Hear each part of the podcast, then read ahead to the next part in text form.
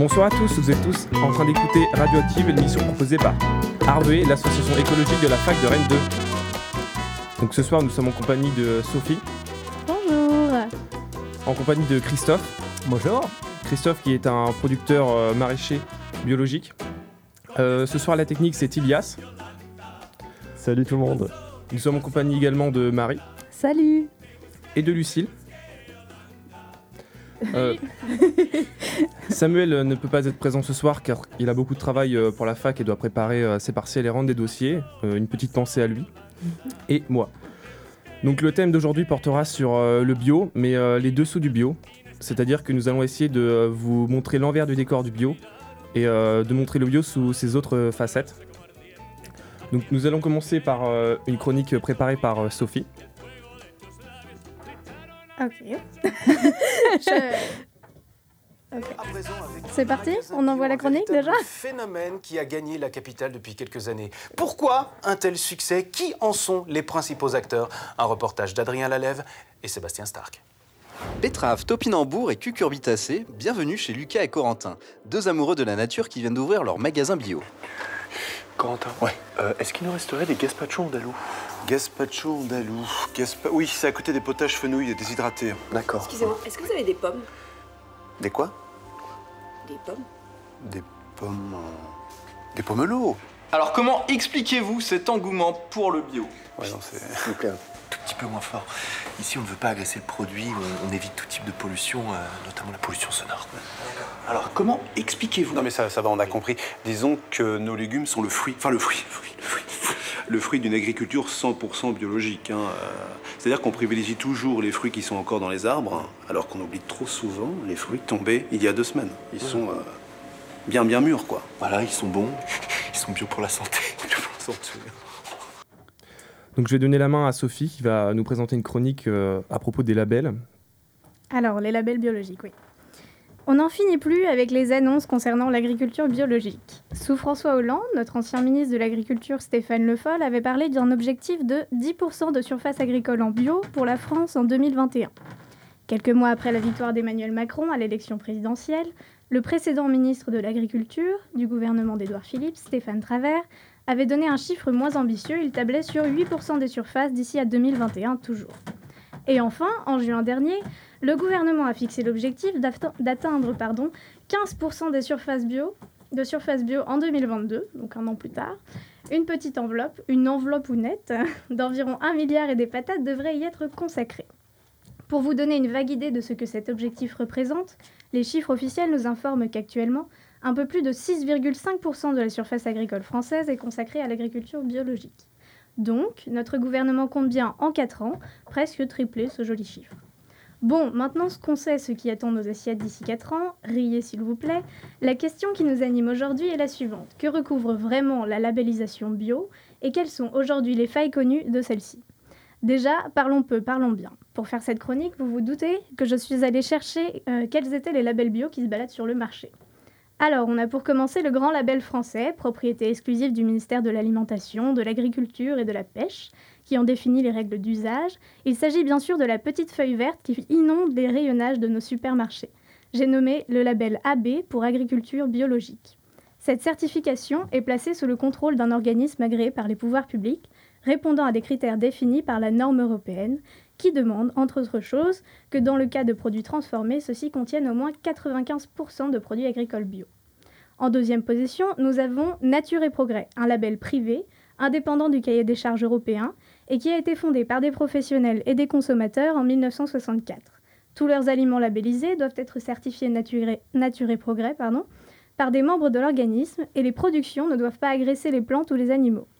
Ils ont une réglementation plus stricte que le label étatique, puisque Nature et Progrès prend aussi en compte les conditions sociales de production et la biodiversité. Par exemple, l'utilisation d'huile de palme est prohibée dans tous les produits porteurs de leur logo. Enfin, en troisième position, nous avons biocohérence.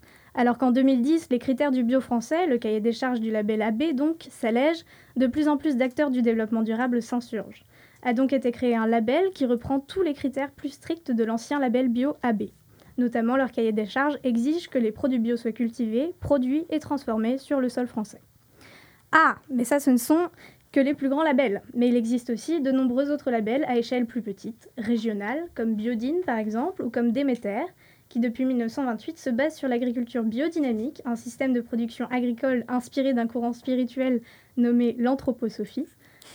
Je ne demande qu'une ou deux prosternations par jour. Euh, bon, et en outre, il s'agit aussi d'adapter son mode de production au cycle lunaire et planétaire.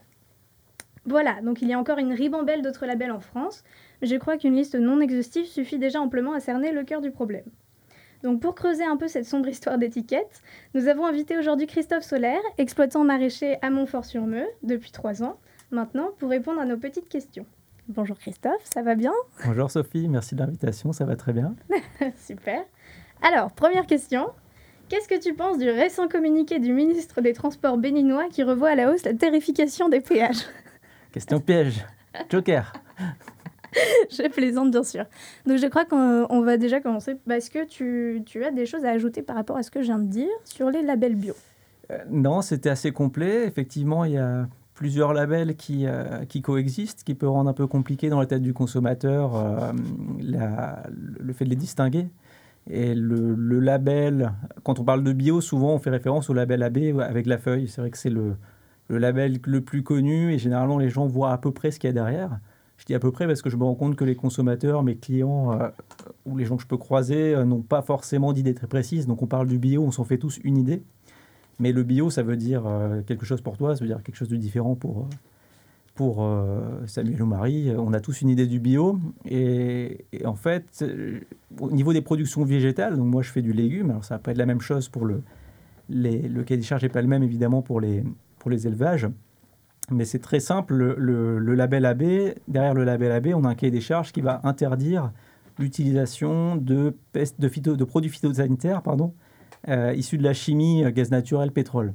Ça veut, c'est ça. Et puis le fait d'être obligé d'acheter des plants et des semences certifiées bio, mais sinon c'est assez simple. C'est simple et, derrière ça, implique beaucoup de choses pour les producteurs, beaucoup de surcoûts en termes de, euh, désherbage, beaucoup de main-d'œuvre, puisqu'on a parlé des produits, justement, euh, ces produits phytosanitaires, que ce soit des engrais ou des désherbants, euh, on ne peut pas les utiliser, tant mieux, puisque on a tous notre idée derrière, mais ce sont des produits nocifs, évidemment, pour l'environnement, pour notre santé. Donc on n'a pas le droit de les utiliser. Donc ça va impliquer qu'on a, on doit travailler autrement, on doit utiliser des techniques alternatives. donc voilà, le label AB, c'est en quelques mots, c'est juste ça, mais c'est déjà beaucoup. Et après, il, est, euh, il a des imperfections, il, va pas assez loin sur certains points. Euh, donc certains décident d'adhérer à, d'autres labels. Donc il y a eu d'autres labels de créer, tu les as cités. Euh, pas, tous. Pas tous, ouais, une partie. Mais Nature et Progrès notamment, qui va plus loin, comme tu disais, au niveau social. Je crois que les, mm. les adhérents ne, s'interdisent de travailler avec la grande distribution, par exemple, qui ça va un peu dans le sens d'une rémunération plus juste. Ou en, termes environnementaux, au niveau environnemental, on a le label AB euh, ne va pas bien loin. Euh, on pourra, je pense qu'on aura l'occasion d'y revenir, mais il a, il a des limites, notamment au niveau environnemental. Mm. Donc, euh, pour savoir ce que pensaient les consommateurs de l'agriculture biologique, Marie et Elias ont été, enfin Marie actuellement là, a été interviewée les consommateurs de produits bio on a eu beaucoup de réponses, des choses qui, allaient dans le même sens, des points divergents, mais c'était vraiment très intéressant d'entendre ce que les gens mettent derrière le bio et, leur point de vue. je dirais aussi agréablement surpris, on va essayer d'écouter ça tout de suite. Alors l'agriculture biologique, pour moi, c'est euh, une avancée euh, récente euh, en termes d'agriculture. Enfin, c'est un progrès, en fait, ça nous permet de, de, manger de, meilleurs légumes, de meilleurs fruits tout simplement, euh, sans pesticides et sans, sans produits euh, ajoutés. Pas de pesticides et puis euh, pareil pour les engrais, de faire attention aux engrais à utiliser. Mais jardine déjà bio, donc c'est pour ça. Bah, c'est un produit de qualité et puis on, on, mange au moins des produits qui sont relativement sains. J'achète bio parce que, parce que moi je reste persuadée que au moins je sais ce que je mange, que je mange que le légume ou que le fruit et pas tout ce qu'il peut y avoir d'autre que je, dont j'ai pas connaissance et dont on m'a pas informé en fait. Donc euh, voilà, je, je me dis que j'achète une aubergine et que je mange une aubergine et que je mange pas euh, un tas d'autres choses qu'il y a dedans peut-être. Le point négatif, c'est que c'est souvent plus cher au niveau des tarifs. Et euh, quand on a des petits budgets, on regarde à deux fois euh, notre porte-monnaie. Bah déjà, je consomme pas bio, je suis désolée. Je considère qu'en tant qu'étudiant, on n'a pas tous forcément les moyens de pouvoir consommer bio. Même s'il y a la fameuse pub Leclerc, euh, le bio c'est moins cher euh, chez nous, ce qui n'est pas forcément vrai. Malheureusement, je n'ai pas les moyens de me permettre de pouvoir manger intégralement bio. Euh, J'espère que dans un futur pas si lointain, ce sera le cas. C'est plutôt le, le prix, oui. Sinon, et puis aussi les, les emballages dans les grandes surfaces. euh, je trouve ça très désagréable en fait euh, de ne pas pouvoir choisir et de ne pas pouvoir prendre des petites portions. Je suis pas certaine que ce soit bio, mais c'est marqué bio. La Biocop, c'est indépendant, ils ont leurs producteurs en permanence. euh, C'est local, c'est différent. Ils prennent que des, des- des- aliments locaux, c'est tout. hein. Pour moi, euh, c'est un faux acte citoyen euh, parce que bah, le- les, supermarchés, déjà, premièrement, ils font, ils font beaucoup plus de marge sur les produits bio que sur les produits conventionnels. Euh, donc, euh, c'est vraiment un peu une arnaque et, euh, en fait, c'est cautionner un- une espèce de, marketing un peu, un peu fake et qui, en fait se fait, se fait de l'argent sur, sur le dos de, de ceux qui veulent consommer autrement. Et c'est aussi. Enfin, c'est pour faire déculpabiliser les gens, dans le sens où ils pensent acheter bio, mais c'est des, euh, grosses productions, euh, c'est pas forcément du local. du style des tomates cerises euh, qui sont bio juste parce qu'ils mettent pas de produits dessus, mais en réalité elles sont poussées sur serre, sous serre, au-dessus de trucs de coton, et il n'y a strictement rien pour les nourrir. Quoi. C'est bio parce qu'il n'y a pas de produits dessus, mais, mais c'est bullshit après, puisqu'il n'y y a aucune vitamine dedans, parce qu'elles sont, elles sont cultivées de manière intensive sous, serre. Le problème, c'est que localement, on ne peut pas produire tous les produits. Après, c'est les circuits de distribution. Il faut s'assurer que dans les circuits de distribution, on ait toujours un certain contrôle de, ce circuit parce que, si on, on- ose dire qu'un produit est bio alors qu'il vient de faire 20 000 km, c'est complètement incohérent. Sachant qu'à l'heure actuelle, un bateau qui navigue sur l'eau, quand il est arrêté hein, dans un port, il équivaut à un million de voitures. J'ai l'impression que le label bio, il est un peu, euh, utilisé à tort et à travers par, euh, n'importe qui. euh. Je le vois partout en tout cas et je ne sais pas quel est le niveau de contrôle derrière et quel est le niveau de qualité. Aujourd'hui, on trouve du bio en supermarché à, à Tire-Larigot. Oui, moi je regarde dans les produits euh, le label AB, oui, je regarde euh, dans le bio, euh, j'en pense plutôt du bien, ouais, il y a un certain nombre de, normes. Maintenant, a priori, de des infos que j'ai, c'est des labels souvent administratifs et il n'y a pas forcément du contrôle dans les, producteurs. D'autres labels, j'ai j'ai pas les noms là en tête, mais d'autres labels font des contrôles sur place, quoi.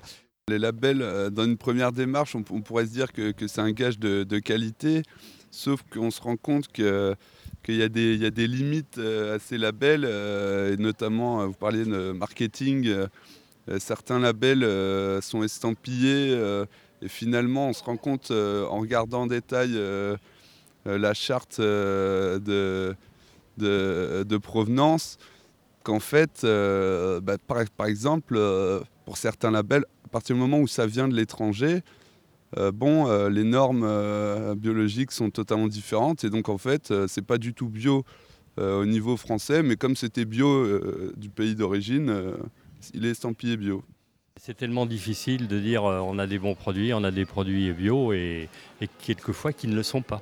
Et aujourd'hui, il faut faire très attention aux produits qu'on achète. Euh, J'achète d'une part euh, au, au niveau régional et puis au niveau France parce que les produits qui viennent d'Espagne ou d'ailleurs, euh, on peut dire qu'ils sont bio, mais pour moi, euh, j'ai j'aurais pas, j'ai pas confiance. On préfère manger local, même si des fois il y a des choses euh, qui viennent d'assez loin, mais on essaie de privilégier le local par rapport au bio même, qui peut venir d'Espagne, qui n'est pas forcément terrible et qui a beaucoup voyagé.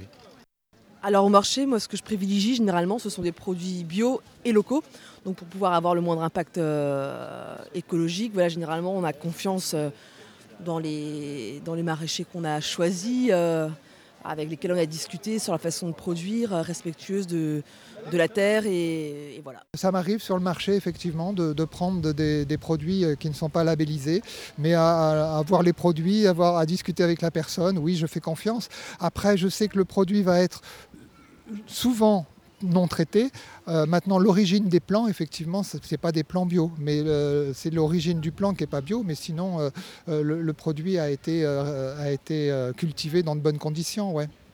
Ouais, moi aussi je serais partante parce que je pars du principe qu'à partir du moment où c'est un producteur qui est local, qui nous dit qu'il est bio, il faut faire confiance aux gens et lui il n'a aucun intérêt à mentir euh, à ses clients, euh, sachant qu'il en a peu. Enfin, s'il privilégie la filière locale, il n'a aucun intérêt à mentir. Donc je pense qu'il faut partir du, du, principe que oui, les filières locales c'est déjà mieux et si c'est bio c'est encore mieux. Jeanne Au secours C'est très intéressant, on peut voir que en réalité le label bio est quelque chose de très controversé, les avis divergent et euh, souvent le débat de euh, est-ce qu'il vaut mieux privilégier le local ou le bio revient souvent. J'aimerais te demander Christophe, toi qui fais partie de l'autre partie, euh, la partie producteur, qu'est-ce que qu'est-ce que tu en penses de tous ces témoignages? Eh ben, il y a beaucoup de bon sens dans ce qui est dit et, souvent les, réactions, c'est celles que je peux entendre au quotidien avec, euh, avec mes clients. Euh, donc il y a déjà une suspicion par rapport au label, une suspicion qui est légitime. Les gens, pour la plupart, se méfient du label bio. Ils vont parce qu'ils savent pas forcément ce qu'il y a derrière.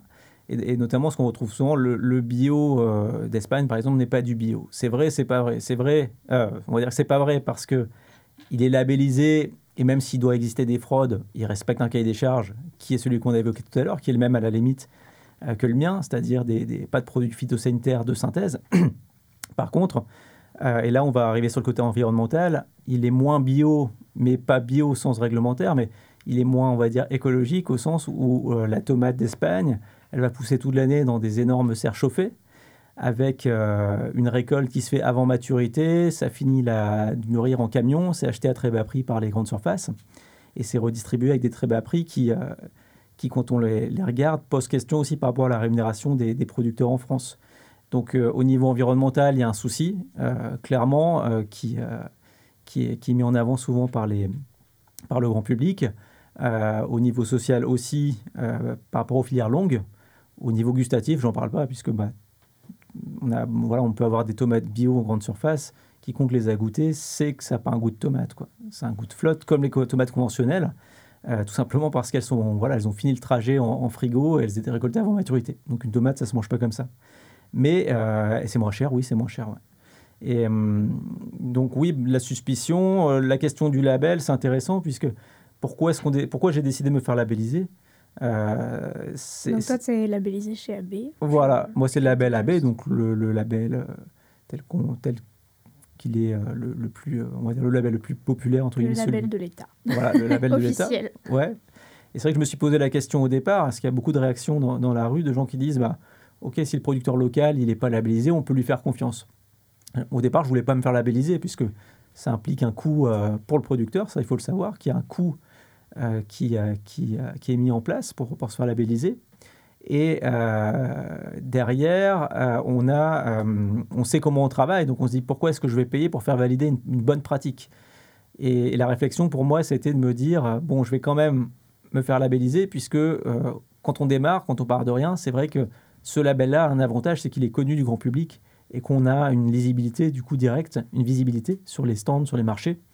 On, les gens savent à peu près ce ce qu'il y a derrière, même s'il y a un peu de flou, mais euh, et je ne le regrette pas a posteriori, puisque je pense que j'aurais moins bien démarré, je me serais moins fait une clientèle rapidement si j'avais pas eu de label. Puisqu'il faut, dans ce cas-là, faire beaucoup de pédagogie, expliquer aux gens, les inviter à venir à la ferme éventuellement, pour leur montrer comment on travaille. Mais il peut toujours y avoir une suspicion. Ok, il nous dit ça, mais est-ce que derrière, il ne met pas des produits quoi? Et voilà, je pense que la fraude existe, qu'elle est minime. Donc ça reste une étiquette un cahier des charges. Derrière, il y, a, les pratiques du producteur. Et au niveau environnemental, pour euh, finir juste là-dessus, c'est vrai que je crois que c'était aussi dans, les réactions du public. On peut très bien être labellisé AB et euh, passer la journée sur son tracteur à, à consommer du, du, gasoil et à mettre des champs de plastique cultivés sur des champs de plastique qu'on va jeter au bout de trois mois à la fin de la culture de la salade. On peut très bien être labellisé AB en ayant ces pratiques-là. C'est tout à fait permis par le cahier des charges. Et et certains labels là vont plus loin pour le coup, mais le label AB permet ça. En fait, le label AB, il se focalise uniquement sur l'aspect sanitaire. C'est déjà bien. C'est déjà bien, puisqu'on sait globalement qu'on va. Euh, on a beaucoup. Enfin, on n'a normalement pas de risque d'avoir une, une atteinte à la santé en mangeant du bio. Et après, ça implique un coût. On pourrait revenir un peu sur toutes les thématiques, mais ça, implique un coût, évidemment, effectivement. C'est pour ça d'ailleurs qu'il y a un petit côté escroquerie euh, dont parle un des, une des personnes qui a été interviewée par rapport au label, parce que c'est vrai que quand on le voit comme ça de prime abord, c'est vert, il y a une feuille. Dans les Mm. pubs, on- enfin, de tout ce qu'on en a, en fait, euh, à part que c'est bon euh, pour. bah, c'est bon, c'est tout. On nous dit c'est bon, mais on nous dit pas exactement ce qu'il y a derrière. Et donc, exactement. on ne peut pas savoir en fait si c'est sur Ouais. le plan sanitaire, le plan bah, environnemental. Enfin, moi, euh, premièrement, je vois, je vois une feuille euh, sur un fond vert, je me dis ah bah c'est bon pour la Mmh, nature, mais en fait sûr. non, pas forcément. Moi aussi, avant de commencer à produire, j'avais une idée assez précise de ce qu'était le bio, mais c'est vrai que quand même, des fois, je me dis, bon, euh, ouais, ça, ça pose question. Pourquoi on va pas plus loin? Et malheureusement, on va pas dans le sens d'aller plus loin aujourd'hui au niveau environnemental. C'est même plutôt l'inverse. Et puis en plus, aujourd'hui, on a une appropriation par les, par les producteurs qui ne sont pas bio des motifs euh, verts euh, avec des fleurs, avec des pétales. Ce qui fait que ça nous met un peu, euh, ouais, ça nous met un petit peu en difficulté en tant que consommateur. Quand on se retrouve, je sais pas, je pense au rayon des yaourts parce qu'en général, les yaourts, c'est vachement, je sais pas, Danone, ils font tout le temps des, des petits yaourts avec des, des prairies, feuilles, euh, des prairies, des, enfin, et, et et c'est, ouais, c'est vraiment perturbant et ça met le, le consommateur dans, dans le doute parce que tu te dis, oh, bah, enfin, sur le, sur le packaging, en tout cas, ça m'a l'air euh, tout à fait naturel. Tout le monde histoire. surfe sur, euh, voilà, sur l'écologie aujourd'hui. hein. Tout le monde, tous Mm. les groupes en, termes de communication, ils, ils- surfent là-dessus parce qu'ils savent que c'est porteur. Et ils savent qu'il y a effectivement euh, dans la tête du consommateur pas mal de flou. Donc ils exploitent ces- ce flou-là. Donc c'est important. euh, le voilà, la- la- après, si tant est qu'il y a un problème, enfin, si on considère qu'il y a un problème au niveau de l'alimentation, au niveau des méthodes de production, est-ce que ça vient du producteur, est-ce que ça vient du consommateur, de, l'agroalimentaire? Un peu de tout le monde, j'ai envie de dire. Et il ne faut pas que les consommateurs hésitent à se renseigner. C'est le meilleur euh, outil. Aujourd'hui, on a tous les outils. hein, il suffit de passer un peu de temps. Mais si on veut s'intéresser sur l'alimentation, je pense que c'est un- à l'alimentation, c'est quelque chose d'important pour soi, pour ses enfants. Donc ça vaut le coup peut-être de regarder ce qu'il y a derrière ces produits-là, derrière ces cahiers des charges, et de faire son, son choix euh, en toute conscience.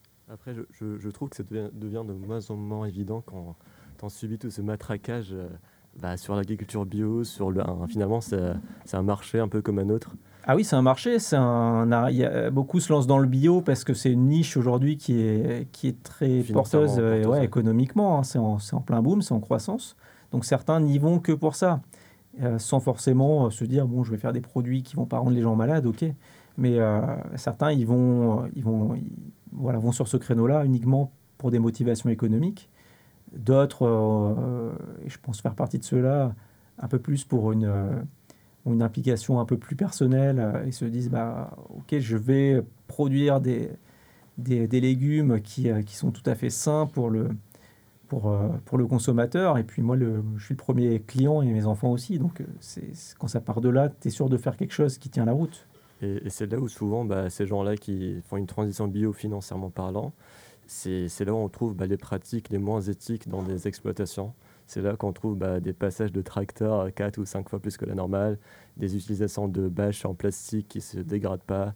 Voilà, toutes ces pratiques non éthiques qui finalement peuvent nous poser la question est-ce qu'une agriculture bio en intensif euh, de 50 à 60 hectares pollue moins qu'une agriculture conventionnelle?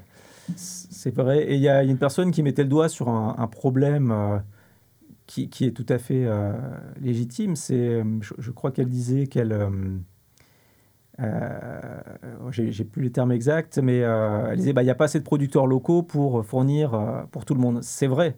Et, c'est vrai que pour ça, les grandes filières ont leur place, évidemment, en produits transformés ou même sur du fruit et légumes, hein, évidemment. Mais je, pense qu'il y a de la place pour beaucoup de producteurs encore locaux, pour que beaucoup s'installent, pour que chacun à côté de soi ait un panel de producteurs qui, euh, qui lui proposent un choix, qu'on n'ait pas besoin de faire 50 km pour trouver un producteur local. C'est de moins en moins le cas aujourd'hui. Quiconque autour de Rennes peut trouver un producteur local en fruits, en légumes, euh, assez facilement, je pense, et euh, avec des prix souvent intéressants, plus chers que les produits conventionnels, évidemment. Mais quand on est en vente directe, il n'y a pas d'intermédiaire, donc on peut limiter le coût du bio, qui coûte effectivement 10, 20, 30% plus cher parfois. Mais, mais c'est vrai que c'est un... faut, voilà, faut, faut, faut être honnête euh, et dire que aujourd'hui, si tout le monde devait consommer bio à 100%, il n'y aurait sans doute pas assez de producteurs locaux. Donc la grande distribution a une responsabilité là- là-dessus aussi. Mais à eux de peut-être d'aller travailler plus avec les producteurs locaux qu'ils ne le font aujourd'hui, plutôt d'aller chercher effectivement des tomates en Espagne.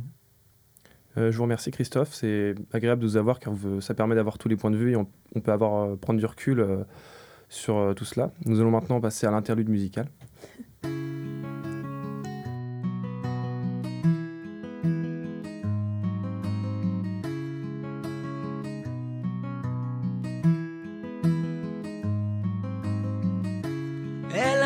Sec pour ses nuits d'ivresse. La mélancolie comme parapluie pour éviter les averses. Supplément d'âme qui fait les forteresses. Quel plus bel endroit pour s'abriter que les rues de Brest.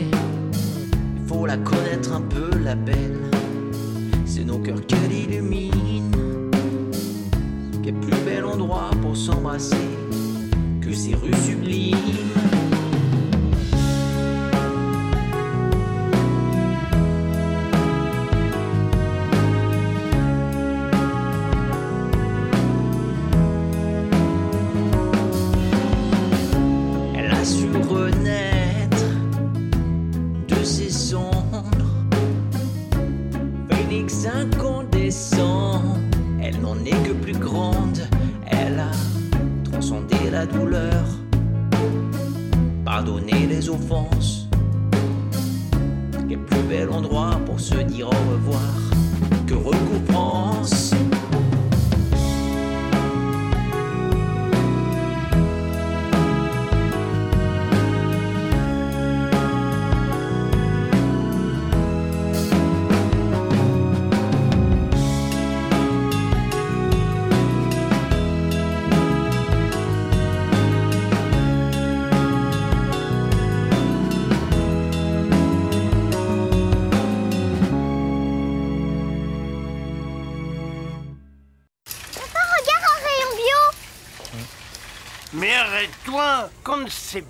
À ce prix-là, faut en profiter. Regarde-moi ça, un bon œuf bio, tout beau, avec deux ou trois mouillettes, ça ne te tente pas? Si, si. On ne vous a pas tout dit, euh, Christophe n'est pas simplement euh, producteur, euh, il est également auteur-compositeur. Vous venez d'écouter euh, Les rues de Brest, euh, écrite par Christophe sous le nom de Facel. Donc est-ce que tu peux nous faire un, un petit instant promo, euh, Christophe? Ah, c'est gentil, merci beaucoup. Euh, ouais, la nuit, je prends ma guitare et je me métamorphose. Je passe de maraîcher à, à- à guitariste et, et interprète. Et c'est un projet bah, qui me tient à cœur. Je fais des chansons. J'essaie de les diffuser un peu là depuis quelques semaines. Et ouais, donc ça s'appelle Facel, F-A-C-E-L. Vous pouvez me retrouver sur Facebook. Devenez ami avec moi. J'ai besoin d'une audience. si ça vous a plu, venez. Donc, euh, ça ne parle pas que de Brest. Et, euh, et, euh, ouais, j'aime bien écrire, j'aime bien, j'aime bien la, la musique. Donc, euh, j'essaie de développer ce projet en parallèle. Dites-vous que vous ferez un geste écologi- écologique en suivant euh, Christophe euh, sous le nom de Facel, car ça le motivera. C'est labellisé euh, bio. Voilà, c'est de la musique biologique. Voilà, la musique bio. Vous consommez bio sous toutes ses formes. Euh, Nous allons maintenant euh, euh, passer à une, une micro-trottoir euh, réalisé par euh, Ilias, mais ce coup-ci, nous allons, il a interviewé euh, les producteurs. Donc on va voir l'autre côté, euh, l'envers du décor, euh, Exactement. pour avoir les points de vue euh, de tout le monde. Et c'était assez intéressant en interviewant, fin- en interviewant les producteurs, malgré qu'ils étaient occupés à. Enfin, ça s'est passé au marché du Maï Mitterrand, au marché des avec une demande, une, cli- une clientèle qui afflue à chaque fois. J'ai pu tirer quelques extraits qui étaient assez chouettes, qui montrent finalement que. Il y a même, même si on est dans la, même famille du bio, il y a plusieurs pratiques qui divergent entre nous. C'est, pas, il n'y a, pas un monopole du savoir-faire en bio, il y en a plein. Et j'ai été agré- agréablement surpris en, en ayant écouté tous ces contrastes euh, disponibles. Du coup, là, c'est- je vais commencer par vous vous faire écouter euh, Jean-Philippe, qui c'est un petit producteur qui est présent au Lys et au Maï Mitterrand. Et lui, son plus grand souci, je, veux- je vous laisse écouter quand même. Face cachée du bio, bah, les contraintes, c'est les, les gens ne se rendent pas compte euh, euh, forcément d'une part de- des coûts élevés de production en bio. Euh, et euh, c'est pas évident d'expliquer comme ça aux gens. Et puis à côté de ça, ce qui est, ce qui est, ce qui est dommage, c'est que les gens privilégient euh, beaucoup trop, euh, même si ça commence à changer, de mettre leur argent dans des, choses qui ne sont pas essentielles.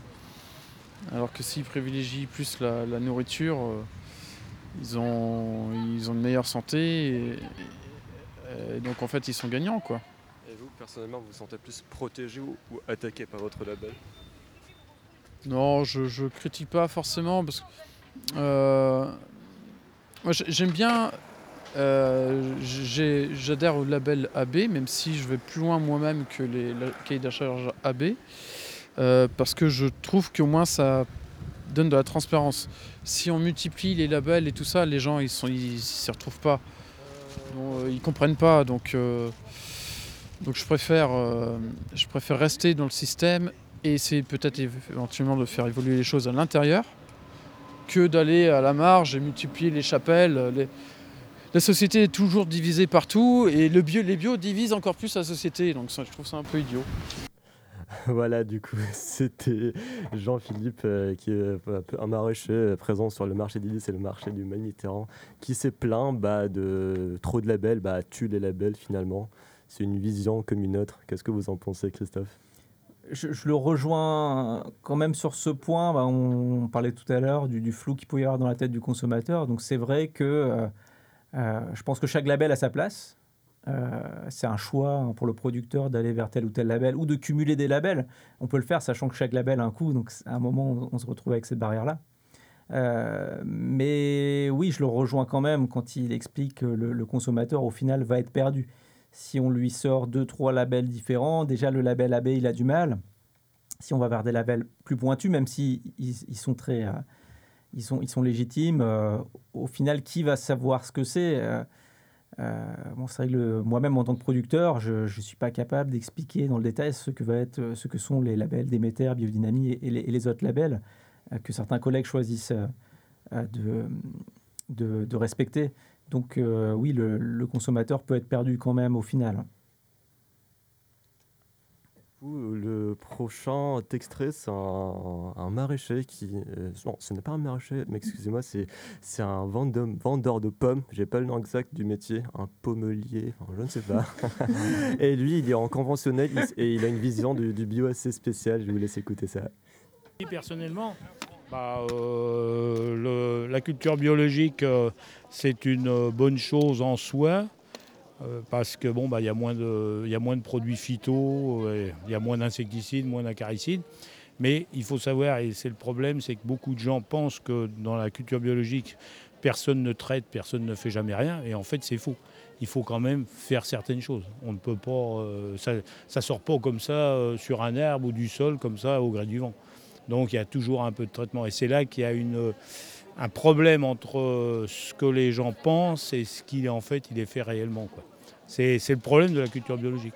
Mais autrement, bon, bah, que, tout le monde fasse attention. De toute façon, on y va de plus en plus, que ce soit n'importe qui, hein, de toute façon, que ça soit du raisonné, que ce soit de la culture bio, que ce soit. hein, c'est comme en voiture, on, on va faire de plus en plus attention. Vu que ça va nous coûter de plus en plus cher, c'est exactement la même chose. Donc voilà ce que j'en pense. Et moi, c'est surtout le phénomène que, que les gens devraient euh, être plus informés en sachant que en culture bio, on traite quand même, enfin je parle toujours en pommes, hein, en légumes et tout, c'est encore un autre problème, mais je parle en pomme. Et c'est là, et c'est là l'ambiguïté du, du sujet. Du sujet. C'est qu'il y a un manque de transparence vis-à-vis de ça. Voilà, moi c'est ça, et je comprends pas que personne ne dise rien, et c'est ça qui me, qui me déçoit un peu dans, le- dans le truc, quoi. Mais c'est tout. Autrement, après, voilà. hein. Par exemple, le cahier de charge en conventionnel, il est plus, plus lourd, moins lourd que le bio. Ah bah en conventionnel, on a, on a un cahier des charges. Puis de toute façon, on a une chose aussi qu'il faut savoir, c'est que plus ça va, plus de toute façon, ils nous suppriment des produits. De toute façon, ça c'est clair et net. Là, par exemple, pour le puceron cendré, au printemps 2019, on a X molécules qu'on n'a plus le droit d'utiliser. Donc on n'aura plus les produits, on ne les vendra plus, donc on les a plus. Donc on, bah, on va se débrouiller comme on va pouvoir. Avec des... Alors je vais vous dire une chose, au lieu de passer euh, avec, des produits qu'on disait un peu plus costauds pour détruire ces, ces- le puceron cendré, c'est un puceron qui suce et qui fait en fait momifier les pommes et tout ça. Et bien là, au lieu de passer, admettons, trois fois dans la saison, au moment du printemps, bah là, va falloir passer six ou sept fois. Pourquoi? Parce que comme les produits sont moins euh, violents, moins machin, il va falloir passer plus souvent. Alors maintenant qu'on me prouve par A plus B que de passer moins souvent, enfin passer plus souvent avec des produits moins forts, est-ce que c'est pas aussi nocif que de passer avec des produits plus forts? Après, on parle aussi du gaz d'échappement du tracteur et compagnie. Euh, Après, on peut tout voir. hein. Vous voyez ce que je veux dire? C'est tout un ensemble. Alors, euh, il y a tellement plein de choses à se poser en question et tout. euh, je pense qu'il faut, il faut un juste milieu dans tout. Il faut qu'on ait un juste milieu. Dans le monde entier, il faut qu'on ait un juste milieu. Faut ait- Pour votre intervention. Voilà. Bon courage. Donc euh, un avis euh, bien différent, enfin un peu différent de, de ce qu'on a pu entendre, mais euh, tout aussi intéressant car euh, c'est une autre vision des choses, donc ça permet de réfléchir euh, et de pas prendre tout pour euh, argent comptant. Toi, Christophe, qu'est-ce que ça t'inspire euh, cette vision? Ouais, il y a un point intéressant euh, sur lequel je peux rebondir et, il dit une chose très intéressante, c'est qu'effectivement dans le cahier des charges euh, agriculture biologique, on n'a pas le droit d'utiliser de produits phytosanitaires issus de la, de la chimie. Ce qui veut dire par extension qu'on a le droit d'utiliser des produits phytosanitaires naturels, des minéraux naturels. Ça peut être du cuivre, ça peut être du fer, ça peut être du, du, euh, du soufre. euh, alors l'azote, oui, dans le sens où on peut mettre des amandes, si on met du fumier euh, bio ou, ou- ou du compost, il y a de l'azote ou du purin d'ortie, ce que, ce que tu veux, il y a de l'azote dedans, donc c'est un minéral naturel et, et donc on a le droit d'utiliser des produits et ça ne veut pas dire que ces produits sont bons. Ces produits-là, ils sont encadrés évidemment. Il y a une liste de, de produits qu'on peut utiliser en bio. C'est des minéraux naturels, donc c'est mieux que des produits issus de la chimie, mais à certaines doses, à utiliser à certaines doses et pas euh, à tort et à travers. Donc, euh, donc c'est vrai que le consommateur, souvent, pour lui, euh, et notamment, c'est vrai qu'en pomme, lui, est assez concerné, parce que beaucoup de producteurs en pommes sont obligés de traiter beaucoup, même en bio, avec des produits autorisés, évidemment. Et, hum, et s'ils ne le font pas, ils s'exposent à pas mal de ravageurs. Mais dans l'esprit du consommateur, souvent, bio, ça veut dire on n'utilise pas de produits du tout. Et c'est vrai que c'est pas le cas. du coup, sans trop tarder, je vous balance euh, une autre, un autre producteur qui s'appelle Nicolas, qui est présent au marché du Mail Mitterrand. Nous, on a choisi l'EAB parce que c'était tout début d'activité, c'est ce qu'on avait de plus simple et de plus rapide, on va dire, sous la main. Euh, voilà, qu'on réfléchit un petit peu à d'autres euh, d'autres labels, finalement, d'autres euh, certifications biologiques. Quoi. On pensait notamment à, à Biocohérence, qui est un peu une, un AB, on va dire, dans le sens où ça reprend toute la certification AB, mais que ça rajoute quelques, j'allais dire contraintes, mais c'est pas vraiment des contraintes, c'est juste des, des- exigences, on va dire. Finalement, on est en AB, mais je pense qu'on a quand même une démarche qui est un peu plus poussée. Nous-mêmes, on a essayé d'intégrer au maximum bah, comment dire, la réduction de nos déchets. Enfin voilà, on a mis en place un système de, consignes. Ça, dépasse un peu le côté, le côté purement euh, bio, mais euh, voilà, qu'on cherche absolument à voilà, avoir un impact euh, environnemental le plus faible possible finalement. Et le, fait d'avoir le même cahier de charge que des gros industriels en Italie, et sont en bio, qui à 50, 60 hectares, ça vous évoque quoi? Bah moi c'est ça, que ça m'interroge un peu sur, euh, ouais, sur ce label, c'est-à-dire est-ce que voilà, est-ce qu'on a intérêt, est-ce qu'on ferait pas mieux d'essayer de valoriser d'autres labels finalement? Parce que justement je vois bien que le, AB en fait ça veut tout et rien dire.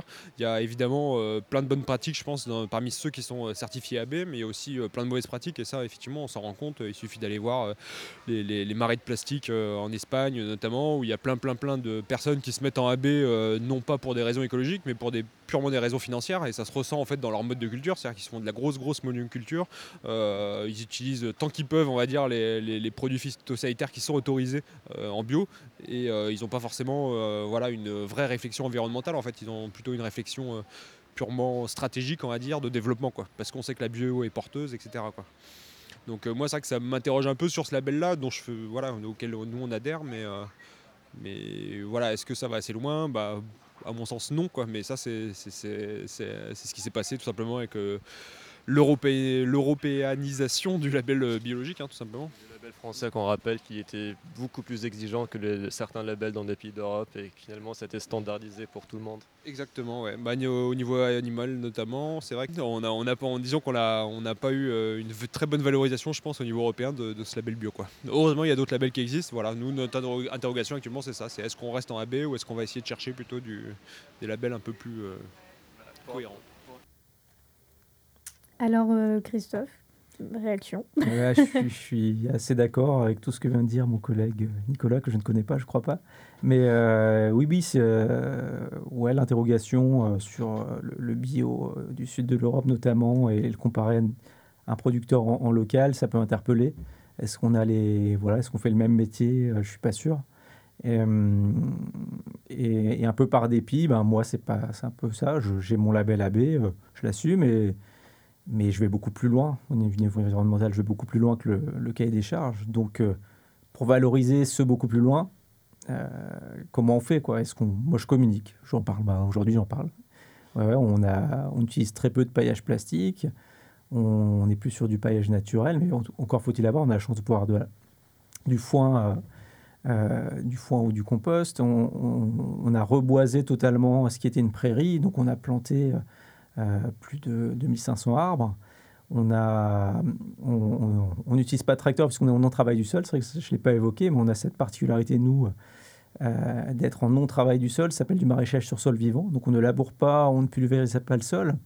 C'est euh, quelque chose d'assez marginal encore aujourd'hui, mais ça va être amené à se développer dans les années qui viennent. Donc on est très respectueux de la microfaune, micro, microflore et, euh, et du travail euh, et de ce qui peut se passer dans les 10, 15, 20 premiers centimètres du sol, où on a, euh, parce qu'on ne laboure pas, on a des bactéries, des champignons, des, euh, des interactions qui sont intéressantes. Voilà. Ok. Du coup, toujours avec Nicolas, il nous a aussi parlé de, des coûts d'adhésion au label bio.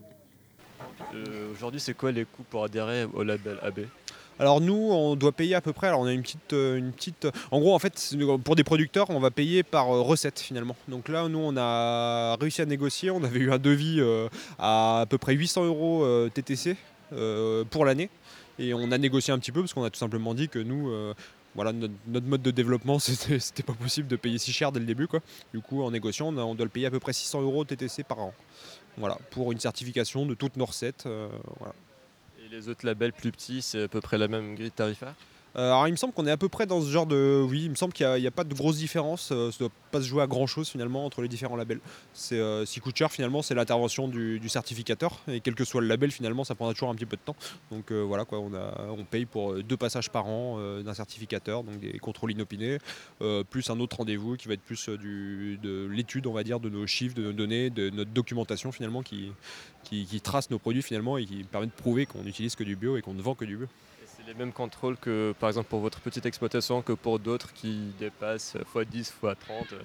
Euh, bah alors ça c'est une bonne question aussi, je ne sais pas trop. euh, alors là il faudrait, faudrait demander à des Ça gros. vous étonnerait si c'était la même procédure pour vous que pour quelqu'un qui cultive en 50 hectares en mono-intensif Euh, disons que ça. Bah, j'ai tendance à me dire que sur du 50 hectares, y a- ça nécessiterait peut-être logiquement plus de passages. C'est-à-dire qu'on a deux passages par euh, an, des rendez-vous qui peuvent durer jusqu'à deux, peut-être trois heures max. Je ne sais pas si on a vraiment le temps d'aller faire le tour d'une exploitation entière. Donc euh, là, à voir, j'avoue que je ne sais pas si c'est. Peut-être vous pouvez me répondre si. Bah, c'est un peu ça le sujet de notre émission, on cherche à décortiquer tous ces éléments-là. Mais merci pour votre intervention. Alors déjà, euh, oui, donc euh, bah, c'est bien parce qu'on peut, on peut aborder euh, la question du coût du label bio. Donc comme on l'a dit Nicolas, s'il a un secteur où le principe du pollueur-payeur n'est pas mis en place, c'est bien l'agriculture. L'usage de produits chimiques n'est pas taxé, la labellisation bio est payante. Donc le contrôle annuel qui est réalisé par Ecocer, principal organisme certificateur en bio, pour obtenir le label AB coûte entre 350 et 850 euros en fonction de la surface. Et il n'y a pas, euh, pour répondre à la question de Nicolas, euh, de, de contrôle, euh, enfin de plus de contrôle parce qu'on a une plus grosse exploitation. C'est bien deux contrôles par an. Et donc certaines régions, par contre, remboursent tout ou en partie la certification pour ce label. Mais le prix peut être dissuasif pour les petits agriculteurs. Donc toi, Christophe, tu fais partie des petits, mais tu as Mhm. choisi, bon, pour des raisons qu'on a déjà évoquées, euh, de prendre euh, quand même le label AB. Est-ce que tu peux nous dire combien tu payes si tu as des aides de, la région? Ouais, alors bah, je paye comme Nicolas, on doit être autour de 600 euros TTC. Souvent, comme je suis passé sur pas mal de fermes, je puis constater que les collègues en maraîchage, donc souvent on va cultiver euh, entre 1 et 3-4 hectares hein, quand on est une personne à temps complet ou, ou même un peu plus. Euh, souvent on est dans ces eaux-là, on est autour de 500, 500, 600 euros. Même avec d'autres productions, moi j'ai des poules pondeuses et, et elles sont certifiées, c'est le même coût. Souvent c'est des forfaits parce que pour les, les organismes certificateurs, on est des petits producteurs, donc ils ont mis un forfait euh, de base. Donc même si j'avais 5 fois plus grand, ça serait la même chose. Après, quelqu'un qui a 50 hectares, je ne sais pas. Je pense que quand même, ils, ont des, euh, en termes de volume euh, euh, et, de, vérification des pièces, ils ont plus de temps à fournir. Donc je pense qu'ils ont un montant, ils doivent payer plus que ça, je pense. Je n'ai pas la réponse absolue, mais... Alors, j'ai pas trouvé plus que 850, mais Hmm. Eh ben, je peux pas dire. Puis ouais. toi, tu donc 850, euh, 600 pardon. Donc toi, tu payes 600 pour Ouais. combien de Alors voilà, bah, le, ce qui est obligatoire réglementairement, c'est-à-dire effectivement deux contrôles par an. Un contrôle euh, sur place, sur pièce, où il y a beaucoup de vérifications de factures notamment. On fait le tour de la ferme avec le certificateur. Et puis un contrôle inopiné. Donc le, le certificateur arrive dans la ferme, on n'est pas prévenu évidemment. Et euh, il se balade et il fait son petit contrôle. Donc c'est ces deux prestations de base qui sont, qui sont intégrées dans le forfait. Et pour répondre à la deuxième question, il y a une aide, il y a un crédit d'impôt qui existe, euh, qui permet la prise en charge de, la certification, qui a été reconduit là pour euh, un an ou deux, donc il est reconduit généralement par période. Donc il existe aujourd'hui un crédit d'impôt qui permet euh, au moins la prise en charge de, cette certification. Donc ça, c'est voilà, encore aujourd'hui, ça fait partie des politiques, des, des politiques publiques. Donc là, c'est pas la région, en l'occurrence, c'est c'est bien euh, au niveau fiscal, l'administration fiscale, l'État. Euh, J'ai maintenant donné la parole à Lucille qui nous a préparé une petite chronique. Euh, oui, bah, du coup, moi, c'est une revue de presse, donc je vais complètement changer de sujet. On va, on va partir sur autre chose. Pour cette fin d'émission, euh, voilà, je vais faire une petite revue de presse sur l'actualité euh, locale. Enfin, je vais juste euh, parler d'un phénomène en ce moment à Rennes. C'est le fait qu'il y ait de moins en moins d'hébergements proposés aux personnes migrantes qui sont en demande d'asile. Donc normalement, ces personnes exilées qui demandent l'asile en France, elles ont le droit d'être hébergées. L'État doit leur fournir un, un endroit pour être logées. Et à Rennes, la préfecture a décidé cet été euh, d'expulser euh, plusieurs familles euh, de personnes migrantes des hôtels où elles étaient logées. Elle ne propose pas d'autres solutions d'hébergement, alors que selon la loi française, l'État est censé proposer des logements à ces personnes qui sont en cours d'enregistrement de leur demande d'asile. Donc, pour pallier à ce manque, il y a des habitants rennais qui se sont mobilisés, qui se sont organisés et qui ont fait plusieurs occupations à Rennes pour visibiliser le problème. Euh, donc, il y a eu des occupations au CRIJ, euh, au TMB, euh, à l'uni- à l'Université de Rennes 2, euh, un peu partout. Et bah, c'était plus tenable, donc ils ont essayé de trouver une solution un peu plus pérenne et ils ont commencé à, occuper un immeuble dans le sud de Rennes. C'est en fait c'était un immeuble qui était possiblement habitable, mais qui était utilisé par les pompiers pour faire des exercices. Et donc euh, ce samedi dernier, euh, je suis allée à cet immeuble euh, occupé où il y a une centaine de personnes migrantes qui sont entassées dans 17 appartements. Et j'ai interrogé donc des membres du collectif qui s'est qui s'est créé pour encadrer ces personnes. J'ai essayé aussi d'interroger des personnes migrantes, mais c'était très difficile déjà à cause de la barrière de la langue. Et puis parce que bah, c'est difficile pour eux et pour elles de, de parler, ça se voit. Et euh, donc voilà, samedi, j'y suis allée avant qu'ils partent, en- qu'ils et elles partent en manifestation. Pour, euh, voilà, elles sont parties en manifestation samedi après-midi jusqu'à la préfecture pour visibiliser un peu euh, leur situation devant la préfecture, donc du coup qui, qui ne fait pas son travail et qui remplit pas ses missions et qui leur propose pas d'hébergement. Donc voilà, j'ai fait un reportage, je, vous laisse écouter pour comprendre un petit peu ce qui se passe en ce moment. Pour tous Maintenant Des logements Pour tous Maintenant Et qu'est-ce qu'on veut Des logements Pour tous moi c'est Louise. Euh, du coup, je suis membre du groupe euh, Logement du 14 octobre.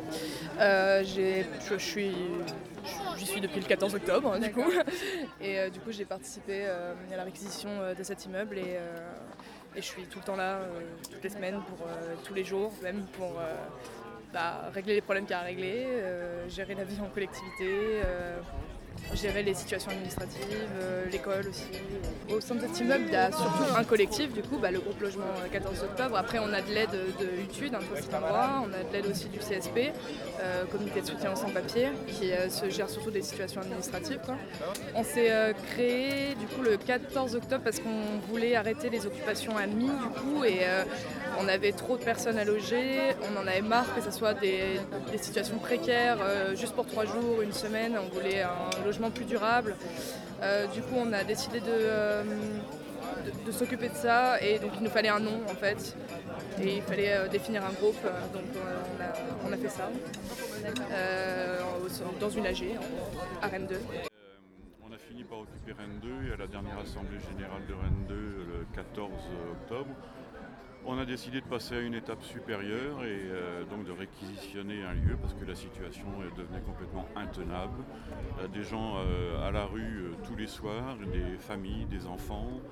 Euh, aux permanences du MRAP, il y a des gens qui, se pointent tous les à chaque fois pour demander une solution et il n'y a pas de solution.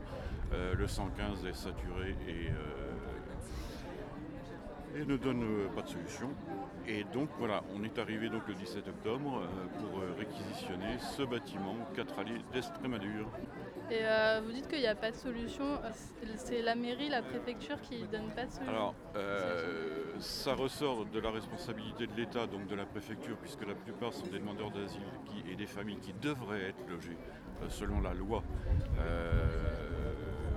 Mais ceci dit, euh, le- bon, la mairie euh, essaie de, de proposer des solutions qui sont la plupart du temps temporaires et, euh, et insuffisantes. Donc, D'accord. Et vous avez des relations avec eux, avec la mairie la... Oui, bien sûr. On a, bah, on a eu une, une entrevue à, à la mairie, c'était, je sais plus, mardi, mardi dernier, Et, pour dire que bah, ils faisaient ce qu'ils pouvaient, mais qu'ils ne pouvaient pas plus, voilà. Et, euh, et la préfecture, ma foi, fait la sourde oreille pour l'instant depuis, euh, depuis qu'on est là. Bonjour. Bonjour. Ça va Ça va Qu'est-ce que, qu'est-ce que vous faites ici? Vous habitez ici? Euh, Oui. Oui. D'accord. Ça fait longtemps? Peux pas parler, je suis Tu malade. parler Ok. Moi, je peux pas Racontez. Et il parle super bien. Tu parles, tu parles super bien, mec. Toi, tu dis des mots, moi, je les utilise jamais. Tu les utilises jamais Ouais. Parce que je n'emploie pas les mots hasard au hasard. Bah, bien sûr. Je connais la Comment ça s'organise avec tout le monde ça, ça se passe plutôt bien Ouais, ça se passe bien avec tout le monde. euh, en fait, euh, parce que l'organisation, c'est faire une cause bien déterminée. En fait, c'est pour les personnes, euh, pour les personnes sans papier que les différents collectifs euh, sont joints à nous pour faire la manifestation de place, euh, qu'il faut qu'on soit avec eux. Et puis en fait, euh, pour montrer au préfet, au maire que euh, personne doit être dehors, il doit loger les gens. En fait, euh, c'est une manière de les, de les rappeler euh, à leur devoir. En fait, c'est un peu ça. En fait. Euh, La nourriture, c'est vraiment pas évident à gérer. C'est très compliqué on, de mettre en place pour que ça, fonctionne bien et que ce soit pas la loi du plus fort. À 120 dans un, appa- dans un immeuble avec 17 euh, appartements, c'est très compliqué. Les gens sont fatigués, sont sous tension. Donc il faut, faut pallier, faire de la médiation à ce niveau-là. Des affinités qui se font par-ci par-là, où il y a des endroits où c'est un peu plus difficile, mais euh, dans l'ensemble, ça a l'air de plutôt bien se passer. Il y a toujours des tensions, les gens sont fatigués, ils sont dans des situations administratives euh, épuisantes, ils ont vécu euh, un périple euh, inimaginable à, nos yeux euh, pour arriver jusqu'ici. Donc euh, toutes ces personnes ont des traumatismes, sont dans des, vraiment une fragilité euh, psychique, physique et, euh, psychologique. Donc forcément, il y a des tensions, mais en même temps, à leur place, ce serait pas mieux. Toi, tu étais engagé avant, du coup? Euh, non, moi je suis arrivée, enfin j'étais engagée pour d'autres causes, mais pas pour, euh, pas pour les, euh, les réfugiés et les exilés. Je suis venue là parce que je suis allée à une AG de Rennes 2 et que Lucas a fait une intervention pour dire qu'il y avait des personnes qui étaient logées à la fac et qu'on avait besoin d'aide. Voilà. Moi à la base en fait je suis à la Croix-Rouge, donc j'avais déjà eu l'occasion d'aller sur ce qu'on appelle le dispositif mobile en soutien aux exilés à Calais. Et à côté de ça, je faisais partie il y a un an et demi du REDSER, donc le réseau des étudiants toulousains en soutien aux exilés réfugiés ou à Toulouse. Et euh, vous, vous étiez engagé avant le 14 octobre, du coup, euh, dans un collectif euh, pour défendre les personnes exilées? Oui, j'ai euh, j'ai participé euh, au squat de la poterie, j'ai participé à l'occupation du gymnase l'an dernier et, euh, et je suis un militant du NPA. Et euh, vous espérez quoi, du coup, pour l'avenir euh, Bah, ce qu'on espère, euh, moi je dirais personnellement, ce qu'on espère, c'est des papiers pour tout le monde et des logements pour tout le monde. Euh, maintenant, on a une revendication qui est portée par plus d'une trentaine d'organisations, partis politiques, associations, qui est la création d'un centre d'hébergement ouvert 24 heures sur 24, toute l'année, et sans condition. Donc ça, c'est une revendication qui unit tout le monde et euh, on va manifester pour ça aussi cet après-midi. D'accord. Et, euh, et euh, à propos de ce bâtiment, l'occupation, elle peut durer jusque quand? Alors il est question, là en ce moment, on est, on est en train de négocier une convention pour, euh, avec euh, Archipel Habitat, qui est propriétaire du lieu, qui euh, laisserait entendre qu'il faudrait éventuellement, je dis bien éventuellement, quitter les lieux le 15 janvier. Mais nous, on a, on a bataillé pour dire, bah non, euh, on ne quittera pas si euh, les gens sont à la rue. Et euh, Archipel Habitat s'est engagé à, euh, à dire, euh, bah non, effectivement, euh, on ne mettra pas les gens dehors le 15 janvier s'il n'y a pas de solution de trouver par la préfecture et aussi par la mairie. Donc la lutte n'est pas terminée. Oh, elle est loin d'être terminée. Alors quel est le secret de votre réussite? Ah bah disons qu'il faut être proche de la clientèle. Euh, Je pense qu'il faut bien leur exposer les vertus des aliments, comme le- la courgette. Courgette, ça s'écoute. Courgette, il faut apprivoiser son... Oui. Je, je- je crois que j'ai- un petit peu trop écouté la courgette. Là. Oh non. Non, non, ça c'est tes porcs qui se renouvellent. D'accord. Ah, c'est bio pour la santé. Ok. Non, je- parce que je me sens pas très bien là. Repose-toi à côté du basmati. Alors moi, je ne comprends pas pourquoi les Français, Enfin, surtout les provinciaux. ouais, les provinciaux, s'obstinent à faire leurs courses dans les grandes surfaces, alors qu'ici on trouve de tout. C'est frais, c'est bio pour la santé, c'est diversifié. Bien sûr, regardez, hygiène bucco-dentaire, euh, savon végétal, tiens, bah, regardez ce déodorant. Ah voilà, sans parabènes, sans aluminium, sans alcool, 100 euros. Il me reste encore un peu. Ouais, puis c'est à billes en plus. Billes. Puis c'est pas pratique. Ah oui, pour une cagette de mandarine, on prend le chèque, hein. Ouais, ouais. Ah oui, oui, oui, oui, ou les hypothèques de maison. Oui, oui. non, non. Je pense que certains d'entre vous ont reconnu le, le duo comique euh, Le Palmacho qui ont très bien su euh, se moquer gentiment euh, du bio. Et maintenant, on passe tout de suite à, à la revue de presse euh, présentée par euh, Marie. La deuxième partie, du coup. Et euh, bah, je vais rebondir sur euh, le reportage de, de Lucille, même si c'est pas vraiment le même sujet, mais c'est aussi une question de lutte. Et euh, bah, j'ai lu un- un- une enquête dans Libération ce matin euh, sur les moyens judiciaires colossaux déployés par l'État contre les militants anti-déchets nucléaires de Bure. Et euh, je peux vous dire que ça fait froid dans le dos. Après l'incendie d'un hôtel-restaurant causé par des personnes masquées et identifiées comme faisant partie du mouvement antinucléaire en juin 2017 et d'autres dégradations matérielles, ce ne sont pas les quelques militants en question qui font l'objet d'investigations, mais le mouvement dans sa globalité. Le but étant de légitimer ces enquêtes en soulignant la radicalisation des militants, leur dangerosité. L'État met donc en place des techniques qui normalement sont utilisées pour la lutte antiterroriste, qui ont été légalisées par la loi du 3 juin 2016 sur la criminalité organisée.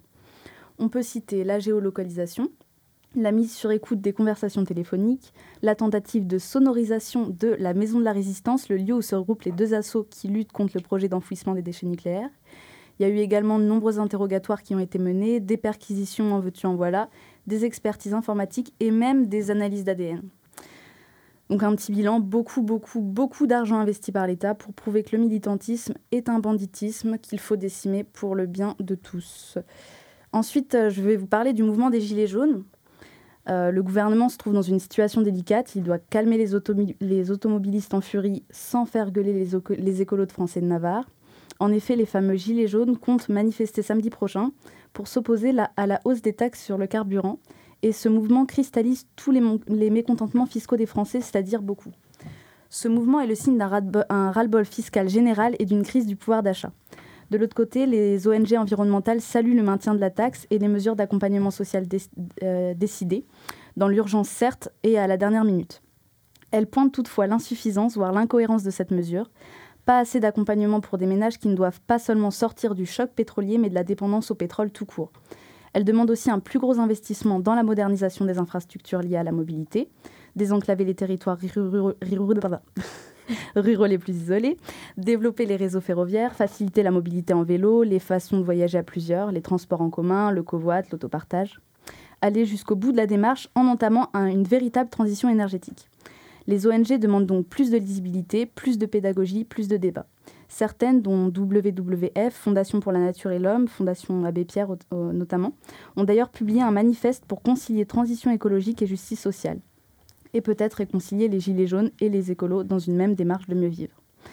Et pour finir sur une note positive, euh, je voulais parler aussi de la nouvelle campagne des, des, des youtubeurs. Il y a 62 youtubeurs qui ont lancé une campagne nommée On est prêt euh, à partir d'aujourd'hui pour euh, agir contre les changements climatiques et environnementaux. On trouve dans cette campagne des gens qui à la base ne font pas forcément des vidéos liées à l'écologie, comme Norman et ses 11 millions d'abonnés, ou Enjoy Phoenix et ses 3,5 millions d'abonnés. Le but est de proposer aux gens des défis à relever pendant ces 30 jours de campagne, comme devenir zéro déchet, rejoindre une asso aussi cool qu'Arvué, ne pas être dans une banque qui finance des projets fossiles, manger moins de viande, baisser le chauffage. Un message large- largement diffusé donc via des chaînes qui touchent un public vraiment important et jeune. Ces youtubeurs très connus sont rejoints par des figures de proue de la vidéo écolo sur YouTube, comme euh, le professeur Feuillage, Nicolas Mérieux et sa chaîne La Barbe, ou encore Tristan et sa chaîne L'Effet Chimpanzé. Le but de cette campagne est donc de rassembler des vidéastes proposant des contenus très différents pour toucher le plus de monde possible. Alors, prêt à relever le défi, vous pouvez rejoindre la campagne euh, sur Facebook et, tous vous y mettre autant que vous êtes. Super. Alors moi, je, juste pour terminer, je voudrais, euh, je voudrais juste rappeler que dans le cadre du festival alimentaire, euh, donc mercredi prochain, mercredi 21 novembre, il y aura la diffusion du documentaire euh, L'Empire de l'or rouge à la fac d'éco à 18h30. Et, euh, et donc c'est un documentaire qui parle des, des dessous de l'importation de tomates et de l'industrie de tomates en général. Donc euh, qui fait des, des, des allers-retours dans le monde entre la Chine, le Ghana, le Canada, l'Italie. Voilà, et donc c'est en partenariat avec Arvué et l'API qu'on diffuse ce Et- film. Et il y en a du coup aussi deux autres qui arrivent. Un avec la bascule le 28 novembre sur le- les champs des possibles, un documentaire sur les- ces nouveaux agriculteurs qui plaquent tout pour en faire leur nouveau métier. Et il y a aussi un autre film, enfin trois, plusieurs courts-métrages en, en continu avec euh, la Planète IO de Sainte-Anne. Et ça sera le samedi 24 novembre après le marché des lys entre 10h30 et 14h. Voilà, voilà. Voilà, en tout cas la prochaine date c'est mercredi et puis on vous attend. Bonne soirée Je vous annonce que vous pouvez retrouver euh, les chroniques et les micro-trottoirs euh, dans leur entièreté euh, sur notre podcast. Surtout, je vous, rem- je vous remercie de nous avoir écoutés. C'était Radioactive et on se retrouve euh, jeudi en 8. On se retrouve Merci jeudi en l'invité. 8 euh, pour notre prochaine émission. Sur ce, topette. Salut. Salut. Salut. Salut